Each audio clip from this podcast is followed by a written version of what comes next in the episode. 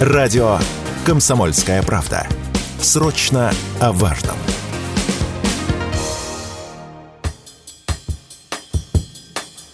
Рекомендовать работодателям отправлять сотрудников на удаленку, особенно в жаркие дни, предложил депутат Госдумы Виталий Милонов. В первую очередь работников предпенсионного возраста. К тому же, такой формат работы уже был успешно опробован во время пандемии, отметил Милонов. Соответствующее письмо депутат направил в Минтруд. Какой риск для здоровья несет офисная работа в жару, радио КП рассказал кардиолог, кандидат медицинских наук Ярослав Ашихмин действительности при температуре выше 35 э, повышается риск э, теплового удара, даже если нету непосредственного нахождения на солнце. Это может представлять э, очень существенную угрозу, в том числе для пациентов, для сердечно-сосудистыми заболеваниями. Может это вызвать ситуации вплоть до остановки сердца. Также может наблюдаться выраженное снижение давления. Люди склонны в этой ситуации отменять лекарственные препараты, которые контролируют давление. И в дальнейшем может следовать скачок после отмены.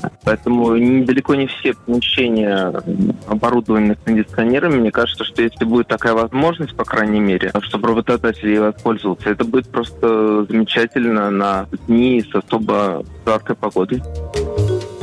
Независимо от того, надо ли вам ездить в жаркие дни на работу или нет, важно потреблять в это время достаточное количество жидкости, напомнил слушателям Радио КП Шихмин.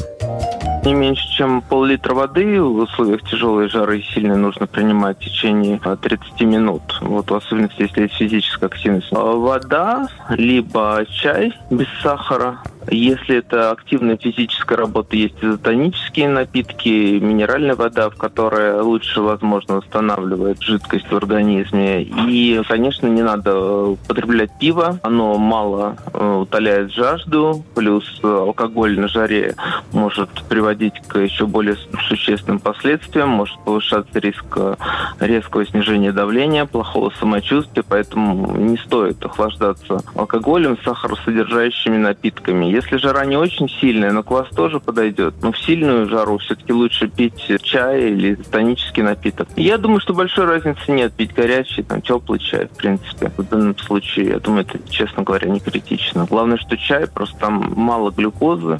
В принципе, хороший, хороший тонизирующий напиток. Мне кажется, чай, чай один из лучших э, напитков на жаре.